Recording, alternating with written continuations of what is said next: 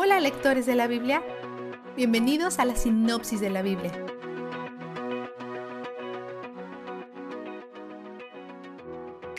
Dios habla más acerca de las leyes de restitución, dirigiendo a su pueblo a una sociedad civil y justa que trata a otras con respeto y honra la vida. Él desentraña ciertas implicaciones de los diez mandamientos.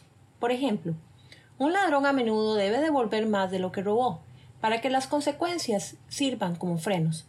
Estas leyes pueden parecer intimidantes si eres tú quien está cometiendo el pecado, pero si eres la víctima, es más fácil apreciar por qué Dios estableció estas leyes.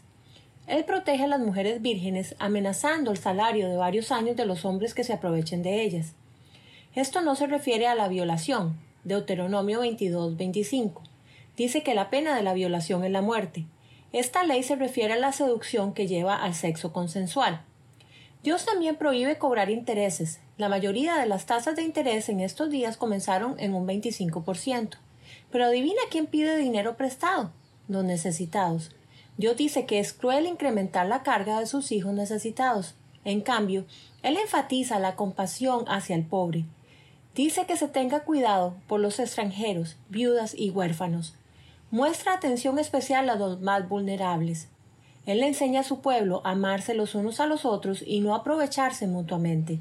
Ellos tienen mucho que desaprender acerca de su conducta han sido oprimidos, han vivido con una mentalidad de escasez.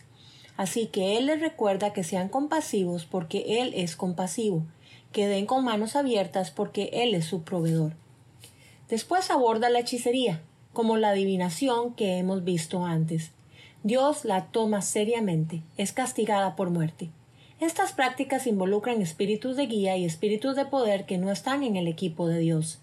Cuando las personas buscan respuestas del enemigo en lugar de Dios, no solo es idolatría, es traición contra el reino de la luz. Dios ordena la muerte para cualquiera que practique esto o que atraiga a otros a su red de maldad. Su objetivo es proteger a su pueblo de los engaños sutiles del enemigo. Él también está atento a las tácticas del enemigo que tienen que ver con la tierra que él les está dando a sus hijos. Él dice que destruyen los pilares de piedra que los paganos han levantado y que saquen a cualquiera que adore a otros dioses. De hecho, Él también los sacará por su cuenta. Es importante mencionar que esta destitución no tiene nada que ver con la raza, pero tiene todo que ver con la idolatría. Sabemos esto porque los extranjeros son bienvenidos, pero no aquellos que adoran a otros dioses. Dios está preservando a su familia para el nacimiento del Mesías. Hay muchas personas que dicen que adoran a Dios, pero que también reconocen el poder y validez de otros dioses.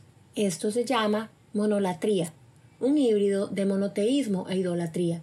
Aunque él nunca niega que existen otros dioses y de hecho parece indicar en el primer mandamiento que sí existen, él continúa señalando que la lealtad de Israel debe ser solo hacia él.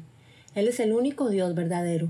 Todos los demás dioses son dioses falsos, dioses menores dioses demoníacos, ídolos y son impotentes ante Yahweh. El monoteísmo afirma que Yahweh es el único Dios verdadero.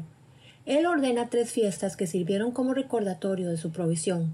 Hemos visto la fiesta de los panes sin levadura y hoy vemos la fiesta de la cosecha y la fiesta de la recolección.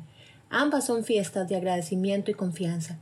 Ellos celebran la provisión de Dios al principio y al final de la temporada de cosecha, y su fiesta demuestra que confían que Dios seguirá proveyendo para ellos en el futuro. Cuando el pueblo entra en el pacto con Dios en el monte Sinaí, aceptando hacer todo lo que Él dice, Moisés ofrece un sacrificio y arroja sangre sobre ellos. Aunque esto suena perturbador, es probable que sea un símbolo de que están atados al pacto, como cuando Dios hizo que Abraham partiera los animales por la mitad y luego pasó entre ellos. Además, ser rociado con sangre a menudo simboliza ser purificado y expiado. En realidad, prefigura la muerte de Cristo cubriéndonos. Después, Moisés asciende a la montaña. Vistazo de Dios. Dios es tan protector con su pueblo, pero también les ordena que sean amables con los que consideran enemigos o aquellos que los odian. Para empezar, esta es la razón por la que estamos en relación con Él, todos comenzamos como sus enemigos, y así es como nos ha tratado, con misericordia y compasión, entrando en nuestra necesidad a pesar que hemos hecho la guerra contra Él con nuestro pecado y rebelión. Es un Dios que persigue a sus enemigos y los convierte en su familia. Él es donde el júbilo está. La sinopsis de la Biblia es presentada a ustedes gracias a D-Group, estudios bíblicos y de discipulado que se reúnen en iglesias y hogares alrededor del mundo cada semana.